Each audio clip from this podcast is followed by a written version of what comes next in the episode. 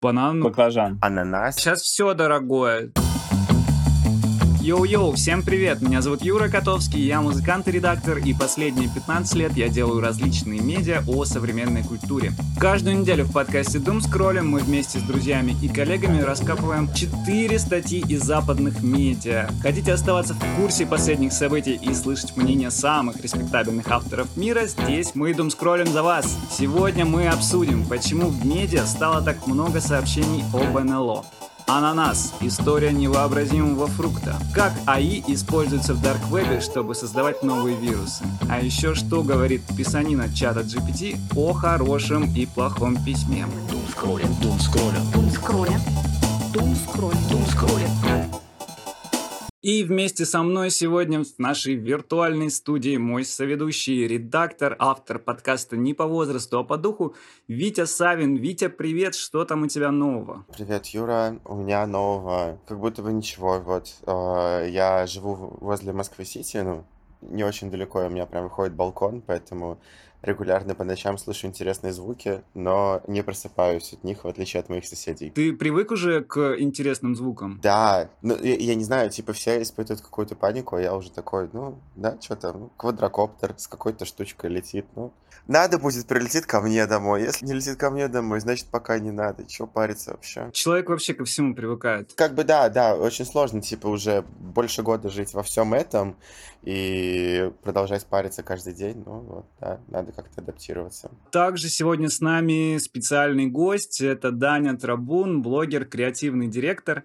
А, мой старый друг. Даня, привет, как у тебя дела? Привет, привет. Ну, я вот живу подальше от Москвы-Сити но почему-то просыпаюсь по ночам. То есть, возможно, нужно переехать поближе, чтобы было поспокойнее. Не знаю, как бы, чтобы быстрее атрофировались какие-то эмоциональные порывы, которые случаются. Походу, новости до тебя долетают все-таки. Быстро, да, долетают. Даня, я так понимаю, ты довольно много скроллишь и читаешь разных статей. Давно хотел поднять эту тему относительно того, как это делать экологично для себя. Вот, допустим, может быть, у тебя есть какие-то советы, ты потребляешь много информации, да, и как как в этом потоке вообще с ума не сойти? как не сойти с ума, наверное, мне сложно сказать, потому что люди, у которых есть журналистский бэкграунд, в целом, мне кажется, для таких людей новости, в общем, похожи на наркотики, потому что ты просто получаешь очень большой какой-то, не знаю, как-то какая-то химическая реакция мозга есть, которая очень хочет эти новости потреблять. Поэтому я думаю, что я запущенный случай. Но у меня есть совет по поводу того, как эти новости читать, потому что, что я вижу, что так или иначе качество как бы журналистики, вообще качество новостей. Мы сегодня еще про это поговорим, но сильно снизилось с того, там, за последние лет 10. Мне кажется, что сейчас очень важно любой заголовок, который кажется особенно привлекательным, когда есть что-то в этом заголовке особенно сильно цепляющее, то к этому нужно относиться как, вот знаете, к очень вкусной шоколадке, в которой так дофига сахара, что она как бы вкусная, и, и проверять э, на э, состав. Для меня, на самом деле, самый кайф не сами по себе новости, а когда я начинаю копать, что действительно скрывается за той новостью, которую я читаю. Слушай, а вот мы с тобой примерно одно время скроллим, да, вот у нас примерно один опыт скроллинга. Как бы для меня это выглядит как какой-то, как сериал какой-то. Я вот смотрю, это как какой-то фильм, который разворачивается, и какая-то дереализация. Вот мне интересно, у тебя тоже похожий эффект? Да, но мне кажется, что это не только у тех людей, которые скроллят столько времени, сколько мы с тобой, вообще ощущение дереализации есть очень у многих. Но вот я не знаю, Витя, скажи, у тебя есть такое? Нет, ну, мне сложно сказать, потому что я работаю в журналистике. То есть вот эта вот штука про то, что ты там читаешь одну новость, и ты начинаешь просто копаться, там за тем, что ты там что-то не понял или что-то уточнить, начинаешь какой-то факт-чекинг проводить у меня это тоже реально постоянно есть. При этом у меня и выработался, я не знаю, настолько вот этот нерв, то, что я понимаю, что в мире может происходить абсолютно все. Вот, поэтому у меня не выстраивается существование там какой-то альтернативной реальности. Вот есть события, которые где-то вот там далеко, есть там, не знаю, какие-то исследования, которые где-то там далеко. Mm. И... А есть вот насущная проблема. Я смотрю на эту альтернативную реальность немножко по-другому. Я ее воспринимаю как реальную, но я понимаю, что она может отличаться от моего пузыря, от того, в чем я живу. У меня немножко другое понимание слова дереализация в данном случае. Как будто бы моя реальность 10 или 15 лет назад была более обыденной, простой, а сейчас Иногда я смотрю на какую-то новость, не знаю, нужно ли это анонсировать или нет, но я закинул новость сегодня про НЛО, и когда она появилась, когда стали расходиться эти новости по там медиа и так далее, не было никакого удивления. Мгм. Типа, блин, да может быть, да что угодно уже может быть. И в этом смысле дереализация, как будто я нахожусь в фантастическом фильме или даже какой-то сюрреалистический фильм, вот. Абсурд. Да, Абсурд. абсурд, абсурд, абсурд. Почему у меня, возможно, нет этого ощущения дереализации, у вас возникает? Все-таки я сильно вас младше. Мне 22 года, и все равно, как бы, не знаю, у меня там первый мой личный ноутбук появился в 6 лет, я с детства видел, что такое интернет, уже вырос там при каких-то технологиях. Для меня, в принципе, все эти штуки не являются чем-то таким прям супер-вау каждый раз, когда в очередной раз появляется что-то новое, не знаю. А iPhone а, первый появился когда? Сколько тебе было лет? Просто интересно, на всякий случай. Ты с момента айфона ли ты исчисляешь? А, ну, Дань? ну вот, типа, мне было 6 лет, получается. Ну, теперь я примерно понимаю, 6 лет iPhone, а у меня аудиокассеты 6 лет, понятно. Ну вот, да, да, да. То есть, типа, я помню такие штуки с детства, там, да, вроде смотрели, типа, фильмы на кассетах, и дома был вот этот э, видик, видеомагнитофон, но при этом я точно так же в 6 лет я сидел и, там, не знаю, читал новости про появление айфона уже на своем ноутбуке, и такой, ну да, все, так, по-моему, было всегда, так должно быть в этой жизни, нет? Я хочу сказать, что у нас сегодня 20 выпуск, юбилейный, вот, и я очень рад, что, Дань, именно ты у нас сегодня стал гостем, и, Витя, тебя отдельно поздравляю. В апреле мы начали все это дело, и вот сейчас уже 20 выпуск э, ни разу не пропустили, каждую неделю выходим. Респект нам всем, вам тоже большое спасибо, чуваки. Дум скроля. Дум скроля. Дум скроля. А мы двигаемся к первому материалу. Кстати, вот тут как раз у нас сегодня выпуск немного особенный, потому что накануне Даня скинул четыре своих статьи, которые ему понравились, и, блин, ну, мы не могли вообще мимо пройти, потому что Данин выбор очень интересный, и интересно поговорить также о том, что ему интересно. Две статьи из этих четырех э, выбрал Даня, мы с э, Витей еще по одной накинули, например, «Ананас». И вот э, первый материал, про который я расскажу, это один из материалов, который как раз скинул Даня, запись в личном блоге нейробиолога и философа Эрика Хойла. Он пишет для э, Баффлер, также он автор фантастического романа «Откровение». Этот материал вы можете найти в его личном блоге Intrinsic Perspective. Называется он «Увлечение НЛО вызвано правительственным кумовством и некомпетентностью журналистики». В последнее время в медиа достаточно много выходит статей и новостей относительно того, что вот кто-то в Конгрессе США признал существование НЛО. Автор тут как бы он замечает, что в целом это нормально в эпоху соцсетей, распространения теорий заговора. Он очень недоволен уровнем журналистики, он очень недоволен тем, что эти новости подхватывают и распространяют такие новостные издания, как Guardian, Fox News, хотя я не знаю, насколько можно верить Fox News, но, допустим. Я очень удивился, когда увидел это, например, на РБК. В чем контекст? Бывший сотрудник э, спецслужб по имени Дэвид Груш, он стал рассказывать о высокопоставленных сотрудниках спецслужб, которые видели пришельцев, э, ну, точнее, не самих пришельцев, но, я не знаю, их нечеловеческий биологический материал, которые видели обломки, там, не знаю, огромных летающих аппаратов размером с футбольное поле, и его эти сообщения, их подхватили пара влиятельных э, республиканцев, в принципе, тоже с достаточно сомнительной репутацией, и после чего его пригласили вот этого Дэвида Груша его пригласили выступить в Конгрессе и рассказать о том, что он слышал от тех э, людей, которые что-то видели. Там, в Конгрессе, он уже был гораздо более как бы сдержан, потому что он давал под присягой. И, соответственно, если бы он там что-то наплел не того, ему бы грозил тюремный срок. Поэтому он там перестал говорить о больших летающих аппаратах размером с футбольное поле, он перестал там называть какие-то конкретные имена. Также он стал говорить о том, что после того, как он это рассказал в СМИ, короче, его стали там репрессировать, на него как-то давить. Так вот, автор материала, он провел свой там небольшой ресерч на эту тему, потому что он как раз вот возмутился, что Guardian, Fox News э, все это подхватили, при этом он замечает, что некоторые издания типа New York Times или Washington Post, они об этом ничего не писали. Вот, кстати, еще интересный момент, что издание Business Insider в итоге призывало инвестировать в аэрокосмические технологии, то есть связанные с НЛО, и они говорили, что вот, это перспективная область, вот на основе вот, этого, вот этой всей шумихи. Он пишет, что новости, связанные с НЛО, которые публиковали эти медиа, они были искажены, они не предоставляли полного контекста, и они делали это ради привлечения э, большего количества просмотров и кликов. Например, NBC сообщали о людях, которые видели светящийся треугольник в небе, но при этом они не указывали, что поблизости проходили военные учения, где происходил запуск ракет, и этот запуск ракет с точностью совпадал, это был тот же самый светящийся треугольник, который они видели в небе. Также он рассказывает о том, что одной из причин этой медиа-шумихи а, становится то, что в американском правительстве есть энтузиасты НЛО. Например, лидер большинства в Сенате Гарри Рид верит в НЛО, и также он дружит с Робертом Бигелоу. Он владеет так называемым ранчо оборотней, где по сообщениям многократно видели гоблинов, э, Дино Бобров. Я надеюсь, что, может быть, вы мне поясните, может быть, вы э, разобрались, кто такие Дино Бобры, я не до конца понял. А также НЛО. Короче, он является другом вот этого Гарри Рида, и Гарри Рид э, в какой-то момент он дал грант э, этому, собственно, Бигелоу для того, чтобы он там на своем ранче исследовал, что же там у него такое происходит. По сути, он пролоббировал этот грант этому человеку, грант размером 22 миллиона долларов, вот, для того, чтобы следовать, соответственно, соответственно, вот этих вот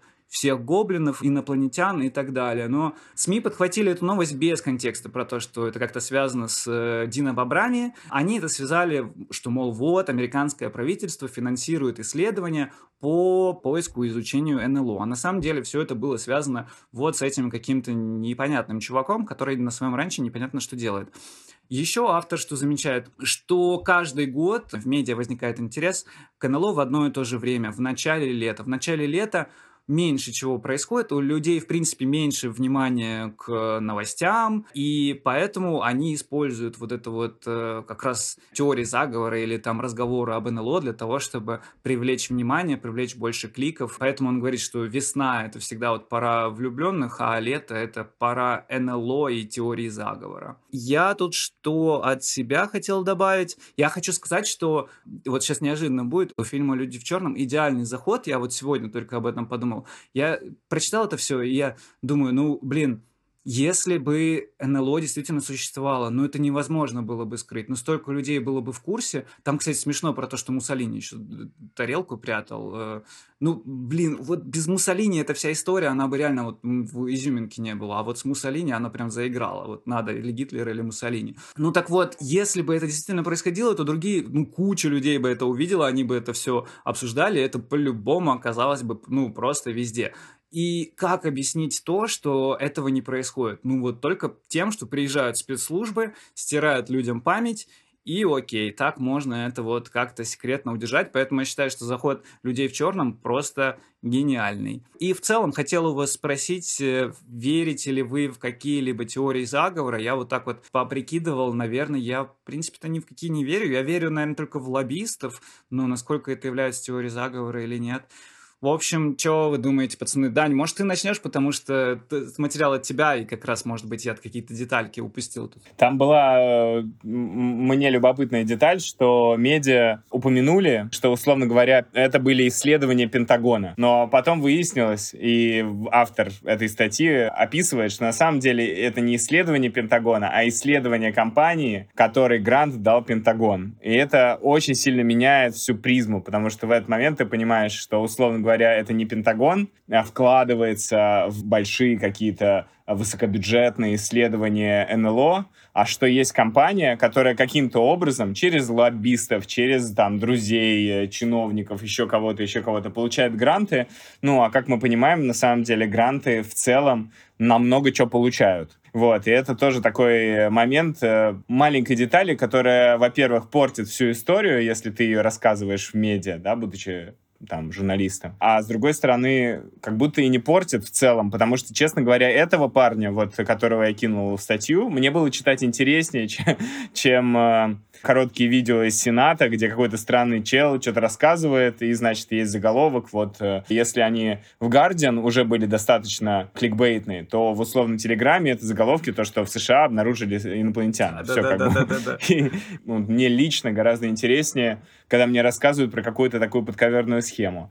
Но отвечая на твой вопрос, верю ли я в теории заговора, есть на самом деле теории, в которые я, ну не то чтобы верю, но могу о них задумываться как о реальных. Вот, чаще всего они связаны как раз, э, да, тоже со спецслужбами и все такое, все в таком духе. Есть э, моя любимая и нелюбимая одновременно теория э, бритва Акама, которая говорит о том, что самое простое решение чаще всего самое реальное. То есть, если вы думаете, например, что Кубрик снял космонавтов на Луне, да, то есть в специальной студии сняли выход э, космонавтов на Луну, это, скорее всего, неправда, потому что это сложнее, на самом деле, ну, с точки зрения как бы логистики и всего такого прочего, чем многолетняя, много десятилетий космическая гонка, разные космические корабли, которые поднимались и все такое прочее. Другая такая история, это давным-давно, в 2006, по-моему, может быть, раньше, вышел фильм Майкла Мура «Фаренгейт 9.11». Это такое разоблачение террористического акта 11 э, сентября 2001 года. Ну, одна из теорий, которая там в фильме оглашается, это то, что спецслужбы США взорвали башни-близнецы. И это очень хорошо объясняется. И я помню, что когда я смотрел этот фильм, я верил в это, но я еще тогда был сильно моложе, и я такой, блин, похоже на то. Вот, так что, так что да, как такая мысль. Витя, у тебя какие мысли вызвала статья и рассуждения? Ну, во-первых, Дайна бобры. Я, я начал гуглить, что это такое, когда читал, потому что, я, да, в общем-то, да, это доисторическая версия бобров, это их э, предки, но при этом у них не такие прикольные хвосты, как у ныне живущих бобров, поэтому они мне не понравились.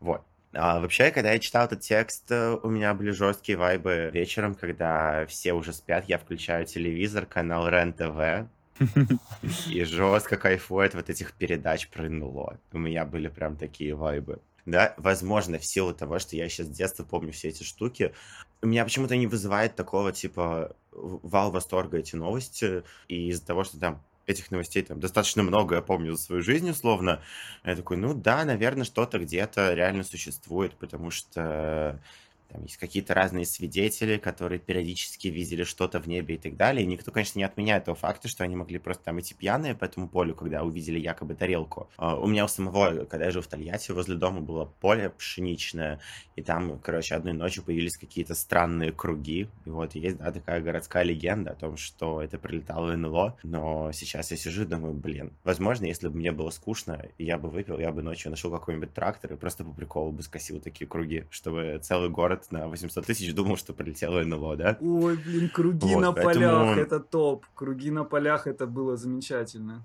Но это хотя бы, это хотя бы красиво. Ну, то есть, э, как будто бы рассказы очевидцев о НЛО. Такая культура передачи историй, знаете, древняя. Вот э, когда еще не было письменности, люди, значит, рассказывали друг другу. А, а круги на полях — это уже какое-то, знаете, такое искусство. Field-арт, ну, это круто вообще. Field-арт — это очень круто. Вопрос в том, что это все еще не доказывает существование НЛО. Я, с одной стороны, как бы, я верю, что это может быть.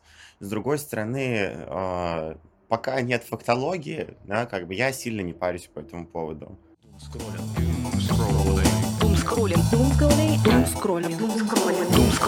И второй материал на сегодня тоже нашел Даня. Это текст с э, портала Dazed, который написал авторка под именем София Махирова. И он называется «Что такое червь GPT?». Собственно, текст э, про новый искусственный интеллект, новую нейросеть, которая стоит за волной множества кибератак в чем вообще суть этой нейросети, она может генерировать новый контент, как, собственно, и все нейросети это делают, но именно Worm GPT научена на то, чтобы писать э, те самые страшные письма, которые приходят на почту, пытаются выведать какие-то данные, там всякие смс от якобы Сбербанка с требованием сообщить заветные три циферки с обратной стороны карты и далее по списку. В целом, ну, как для обычных пользователей, для людей, что это значит? Это значит, что теперь этих писем может становиться еще больше, хотя они и так безумно бесят, но при этом тем людям, которые строят на этот бизнес, а, эта нейросеть явно пошла вообще супер в плюс, потому что им больше не надо держать в штате людей, которые пишут и отправляют все эти письма, можно попросить это сделать нейросетку и запустить одну рассылку. Пока что, насколько я понял, специалисты не очень понимают, как а, ну, можно в крупных масштабах бороться с этой нейросетью, потому что, ну, все, она существует, и, да, теперь потенциально людей сильно проще обмануть. Но при этом после прочтения этого текста у меня возникло такое стойкое ощущение, с одной стороны, понапридумывают технологии, а мы потом страдаем.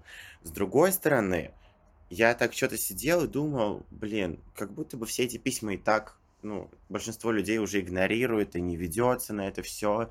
Там, и прекрасно знают, что никому не надо сообщать, словно свои CVV-карты, а все вот эти звонки якобы из банков, они, они больше раздражения вызывают от того, там, да, насколько часто они поступают. С другой стороны, да, конечно, еще вот э, есть такие вайбы open геймера Сахарова, да, интересно, как себя сейчас ощущают люди, которые изначально придумали нейросети и чат GPT, а вот теперь раз, и это против людей можно использовать. Я тут вспомнил, ты говоришь, что те люди, ну, типа, люди уже разобрались и не верят, ну, как будто есть люди, которые все равно будут верить э, всему, и вот сейчас вот эта вот новость про то, что различные несчастные пенсионеры, их мошенники обманывают, и они идут поджигать военкоматы, я понимаю, что это примерно вот на них же будет работать и вот эти, эти фишинговые письма, по-прежнему. Ну, то есть в этом uh-huh. смысле ничего не изменится. А вот э, комментируя твой момент относительно того, что вот люди понапридумывают, а потом страдать нам, я тут помню, Илон Маск говорил про то, что нужно разработку АИ делать э, открытым, для, потому что так или иначе будет появляться вот этот вот темный АИ,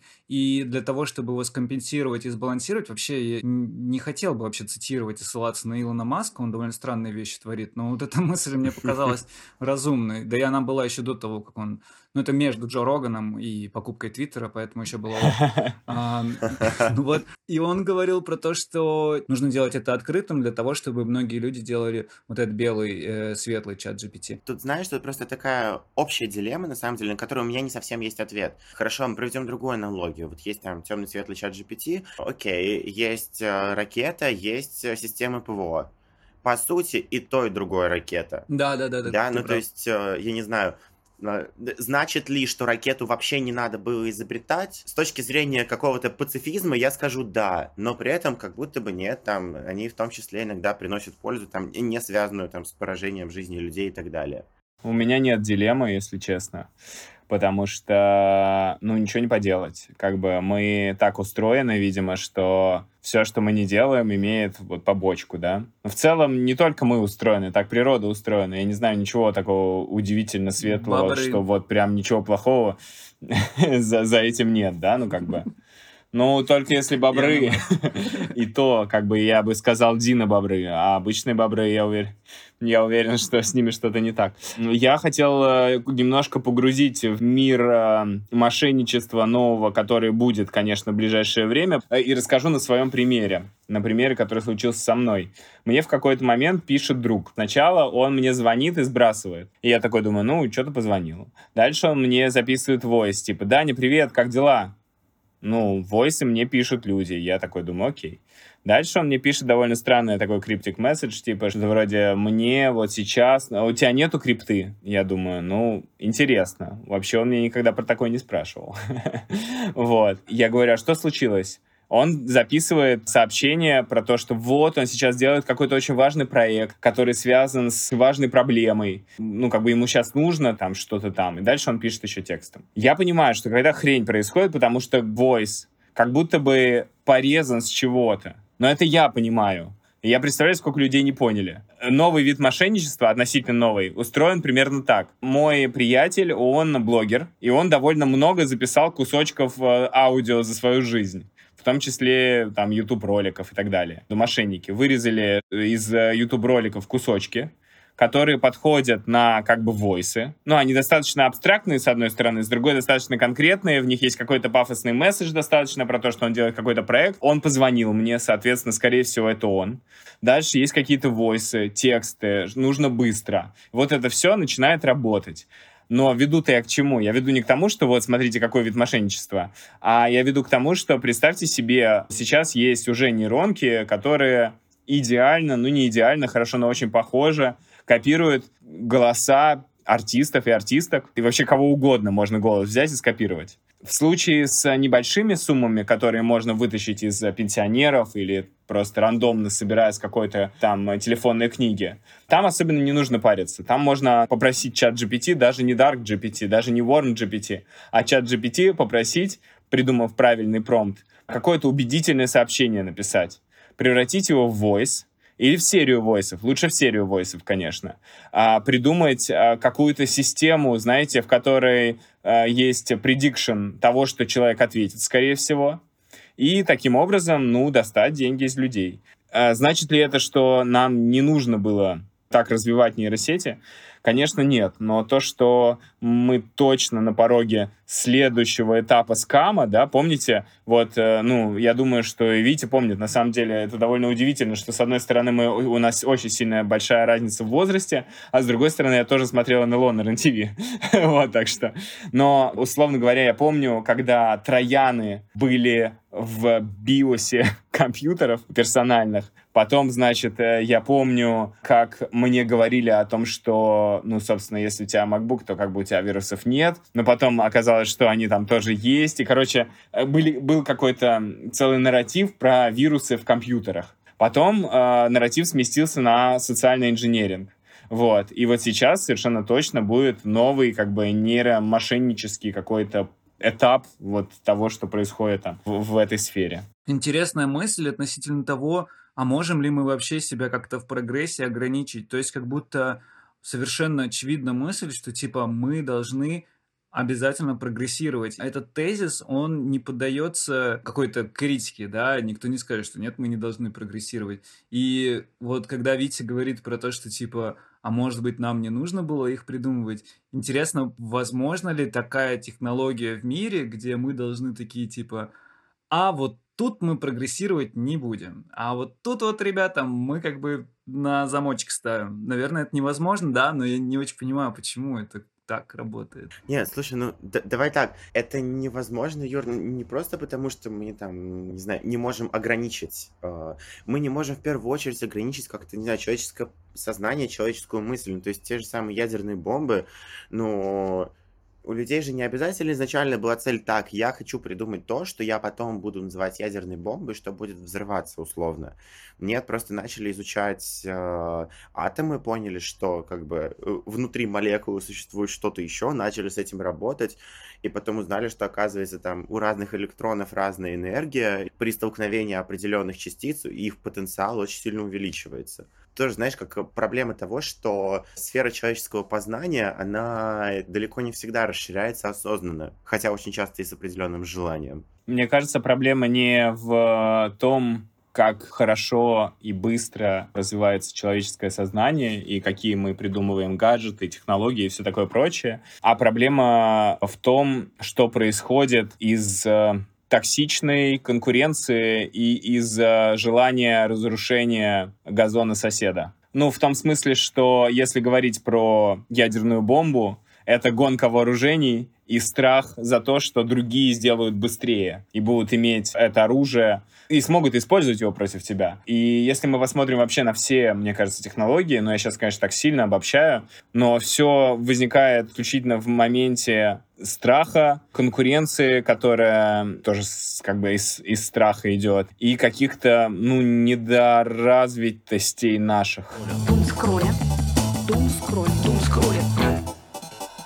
Третий материал выбрал я. Он вышел на сайте Ноэма. Написала его Лора Хартенберг. Это писатель и лектор Университета Калифорнии. Он называется «Что писанина искусственного интеллекта говорит о хорошем письме». Она отталкивается от того тезиса, что чат GPT генерирует очень посредственные тексты. И сравнивая посредственность его текстов э, с, э, ну, я не знаю, шедеврами литературы, она пытается как раз разобраться, а что делает наши человеческие тексты, собственно, отличными, да? Почему мы судим, что они хорошие? Так вот, она указывает, что хороший текст, в нем есть баланс очень большого количества параметров, да, это инноваторские формы, новаторское содержание, это то, вызывает ли это эмоциональный отклик э, у читателя, это какой-то уникальный голос автора. И вот э, первый, например, ее тезис э, о том, что ошибка в тексте очень важна. То есть текст становится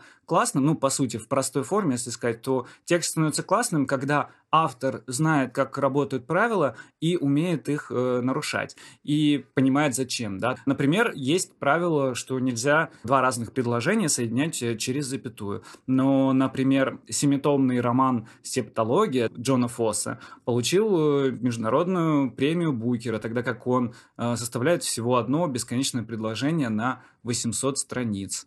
Текст автора, он обязательно привязан к целям, к аудитории, к контексту, к задачам и как бы отвечая для себя там на этот вопрос, автор он может выбрать одно слово, либо другое слово, либо его синоним. Хороший текст — это проявление стиля автора. Вот тут интересный тезис. По сути, письмо — это выражение мысли, и каждый автор трудится над тем, чтобы максимально приблизить то, что он пишет, к тому, что он думает, и к тому, что он чувствует. И, соответственно, у нейросетки, у нее не может быть своих мыслей, и не может быть, в принципе, такого метода письма.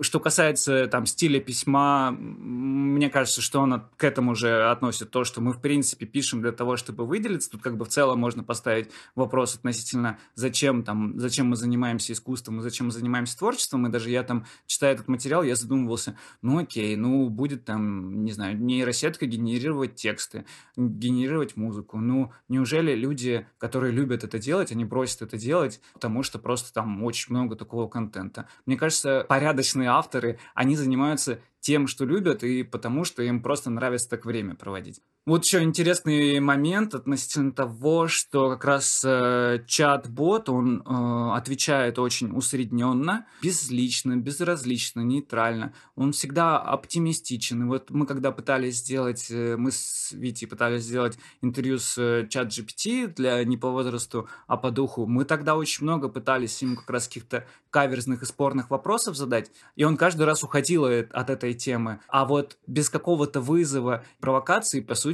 невозможно почувствовать какую-то эмоциональную связь. Нет, не может быть никакого диалога с автором. Вспоминаю фильм Blade Runner, там у андроида у него были воспоминания, и там есть очень драматичный момент, когда он понимает, что этих воспоминаний, что этого всего не было, что это все запрограммировано. И мне вот интересно, будет, наступит ли какой-то такой момент, когда в чат-ботов будут встраивать, собственно, личность, вот это вот воспоминание, это вот ошибка для того, чтобы они это генерировали.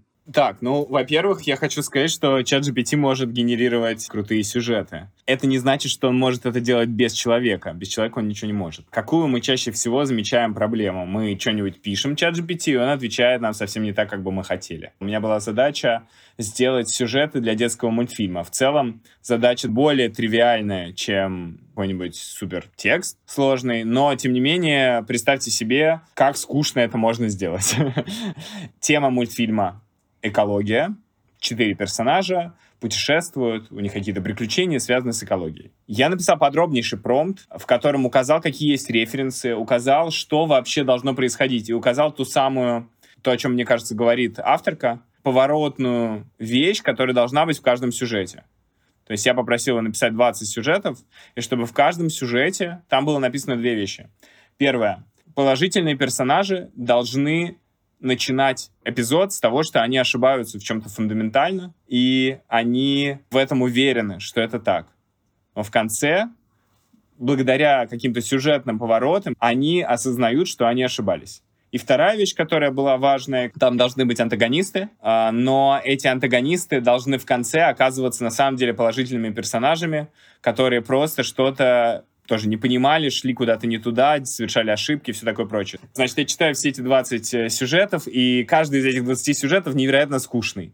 Типа, они пошли собирать бутылки, но одна из э, наших персонажей не хотела собирать бутылки, но в конце она решила собрать бутылки и поняла, как это хорошо. Это фигня. Ну, собственно, это чат GPT. Но в какой-то момент мне попадается один из сюжетов, который звучит примерно так. А я еще прописал характеры персонажей, то есть у нас четыре персонажа. Один такой трусливый достаточно и все время борется борется со своей трусостью, всегда находит э, что-то сильное, э, мужественное в себе в конце и так далее. Ну, короче, все какие-то особенные. Сюжет начинается так, что вот тот, этот самый трусливый персонаж очень боится чудовища в озере. Выясняется, что на самом деле это чудовище — это исчезающий вид рыб. И они вместе с друзьями спасают этот исчезающий вид рыб и больше не боятся этого монстра, потому что это не монстр, это исчезающий вид рыб. Это выглядит для меня по повороту, по какой-то, ну, сюжетности, истории, нарративу, это выглядит, как будто это написал человек. Конечно, если бы я не написал все те самые условия, у меня вот пока ты рассказывал, Юр, появилась мысль, а что если все те условия, которые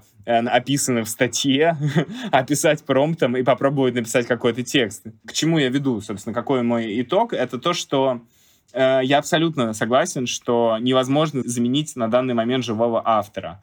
Но сегодня у нового автора, который будет что-то писать, есть э, новый инструмент. И если он с этим вот новым инструментом классно работает, возможно, получится что-то невероятно крутое, потому что галлюцинации чат GPT иногда не, ну, очень, очень класс. Я все-таки, видите, технооптимист. Э, слушай, я тоже технооптимист, и это очень прикольный кейс. Конечно, тут, с одной стороны, есть такое ограничение того, что написать текст — это не то же самое, что написать сюжет, потому что, как бы то ни было, да. драматургия — это, это все-таки конструктор, да, как бы, то есть даже этот ход с животным, который потом оказался видом рыб, я не знаю, почему, но первое, что мне пришло в голову, это сериал «Закрытая школа», где был гномик, которого все боялись, и потом это оказался, типа, мальчик э, с э, там какой-то болезнью. Uh-huh, uh-huh. из-за которой он выглядел очень страшно. Да, если правильно сделать промпт, в принципе, то, что нужно, и потом отредактировать, это можно суперски подогнать. Сейчас, и сейчас вспоминаем про забастовку сценаристов. Вы, кстати, думаете, как, это бесполезно?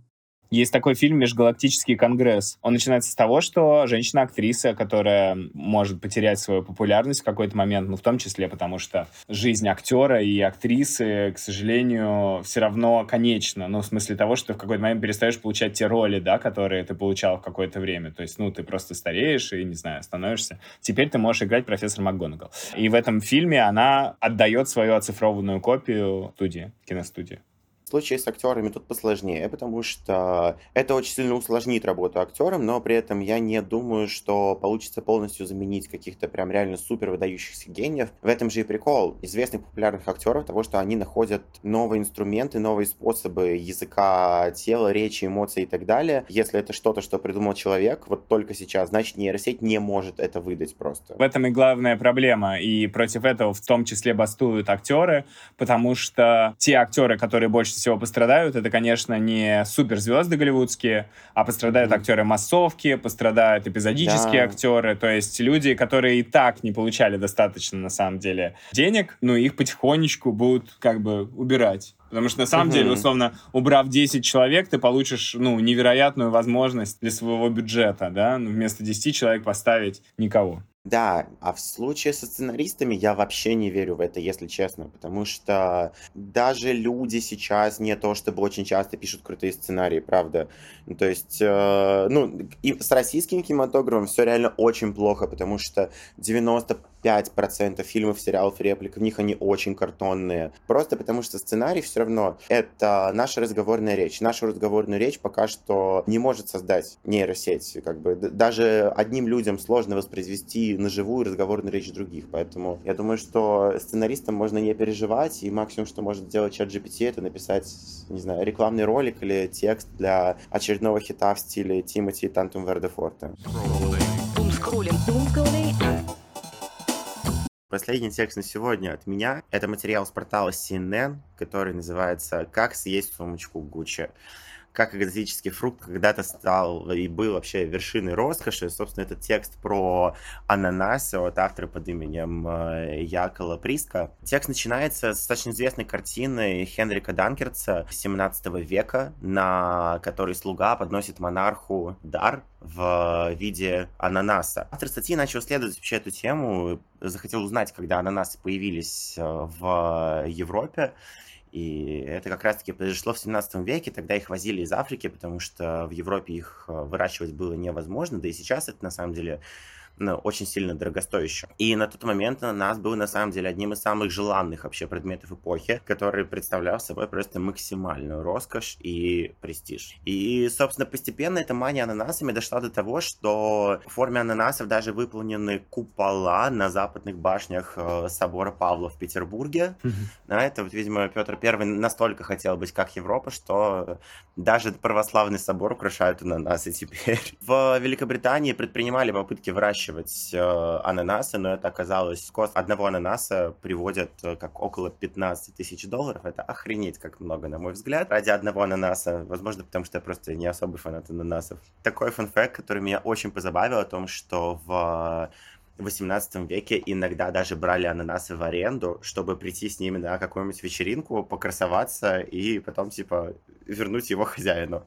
Да, ну, собственно, понты существовали уже тогда. Это радует. Понты не изобретение 21 века. Ну, чисто сумочка, вот. да? То есть, по сути, как с сумочкой. С па- пакетом ЦУМ. Да, да, да, да, да, да. Но в 19 веке люди научились возить ананасы в больших количествах из э, Африки и ананас перестал быть таким ценным, их начали очень массово привозить, консервировать, теперь мы их можем покупать в колечках, кусочках, и очень расстраиваться, когда из самоката нам приезжает э, не та банка, и мы мечтали о колечках, а приходится есть его кусочками. Я начал думать о том, что, ну, в принципе, очень забавно, что вроде когда продукт, фрукт э, занимал еще такое важное место в жизни людей. Потом подумал о том, что, наверное, для России такой продукт — это красная икра, и черная икра особенно в принципе, икра, да, всегда как э, признак какой-то роскоши, богатства, при том, что я сам икру тоже не люблю, возможно, потому что я не люблю все мейнстримное, да, э, и не такой, как все. И вот у меня к вам вопрос, ребят, замечаете ли вы какие-то такие им, именно продукты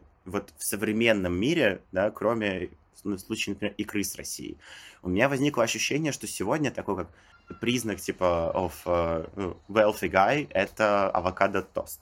Я бы назвал, я бы назвал материал падения ананаса от э, короля какого там э, до пиццы с ананасами. Это просто унижение, я считаю, ананаса конкретно. Пицца с ананасами супер. А, а еще, а еще я, я что-то подумал про символику фруктов, и там мне понравился момент, что его нет в Ветхом Завете, потому что его физически не присутствовало. Я тогда стал думать про то, что а ведь банана тоже не было, и у банан вот не, не особо символическое, символический фрукт. Вот, например, яблоко символичное. Ну, не знаю, Фрейд с тобой да. не согласен. Не, не, ну просто так, как будто бы дискурс банана получил вообще свое широкое распространение только уже именно в поп-культуре, именно в сексуализированном плане. А вот ананас еще до этого справился. Ну вот как персик, кстати, тоже. Да, да, и баклажан. Вы забыли, мы, мы, мы, вы не забыли, но я напомнил. Ну тогда уже и дыню сюда, да, можно как бы.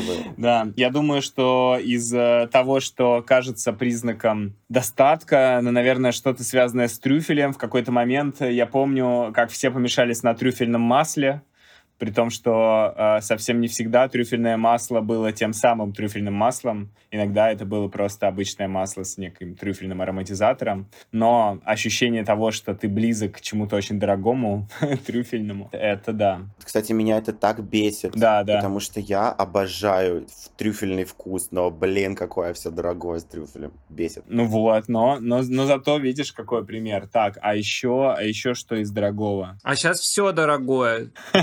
Ну, просто я не знаю, как будто бы там те же там морепродукты, всякие устрицы, креветки и так далее, да, они все еще дороже, чем курица условно, но я не знаю, устрицу в каждом втором заведении Москвы сейчас можно найти. Это правда. Вот тут надо вкинуть теперь, а Москва не Россия, да, и вот капитализм зло, и теории заговора. Я не мог об этом не сказать. Ну да. А представляете, брать в аренду красную икру или черную, ну не красную, ладно, это совсем но черную икру брать в аренду, просто ходить на вечеринку. Типа, у меня есть. А что, мне кажется, советские люди так и делали. Она у них стояла, потом бесконечность. И потом на праздничек вот это вот шлеп. Я хочу сказать, что история с ананасом очень крутая, потому что а, это такой классический сюжет обычных вещей, про которые мы не задумываемся. Знаете, вот типа... А, и это всегда супер интересно читать. И это такая, мне кажется, тоже классическая американская журналистика. Типа а, почему бы не сделать про ананас, а там столько всего в этом ананасе, и ты такой, вау, офигенно, как круто. Ну, то есть, я кайфую от этих историй, к сожалению, их в какой-то момент сильно затаскал Netflix, сделав бесконечное количество документалок про все, что угодно. В целом, если вы захотите про документалку про что угодно, вы можете зайти на Netflix или не можете. Но это очень круто. И, и когда это хорошо написано, это просто вот шедевр э, журналистский. Это, это прекрасно. Подводим итоги, что именно мы сегодня обсудили. У нас сегодня было на повестке, почему в медиа стало так много сообщений об НЛО. Ананас. История невообразимого фрукта, падение от английского короля до пиццы с ананасом, как АИ используется в дарквебе для скама, И что говорит писанина чата GPT о хорошем и плохом письме. Если вам понравился выпуск, ставьте сердечко в Яндексе, ставьте оценку в Apple Music. Подписывайтесь на наш Телеграм, в описании вы найдете ссылку. Там мы собираем все статьи из выпуска, а также делимся ссылками на не вошедшие в эпизод материалы. Пишите там, оставляйте свои комментарии, с чем согласны, с чем нет. Если вдруг таковые будут, мы их зачитаем в будущих выпусках. А над сегодняшним выпуском работали редактор Юра Котовский, монтировать выпуск будет Ира Герасимова, второй редактор Витя Савин, обложку для подкаста сделала легендарная Алекса Зотова, а артворк для всех эпизодов Том Скроллем делает Вася Раб. Возвращайтесь через неделю. В следующую пятницу эфир будут вести Витя и Ира. Спасибо, Витя, спасибо, Даня. Да здравствует прогресс. Не такусиком поддержка. Пока-пока. Пока. И всем пока, и я все еще не считаю, что пицца с ананасами это падение. Ты не такусик. Дум скроллим, дум скроллим, дум скроллим, дум скроллим, дум скроллим, дум скроллим.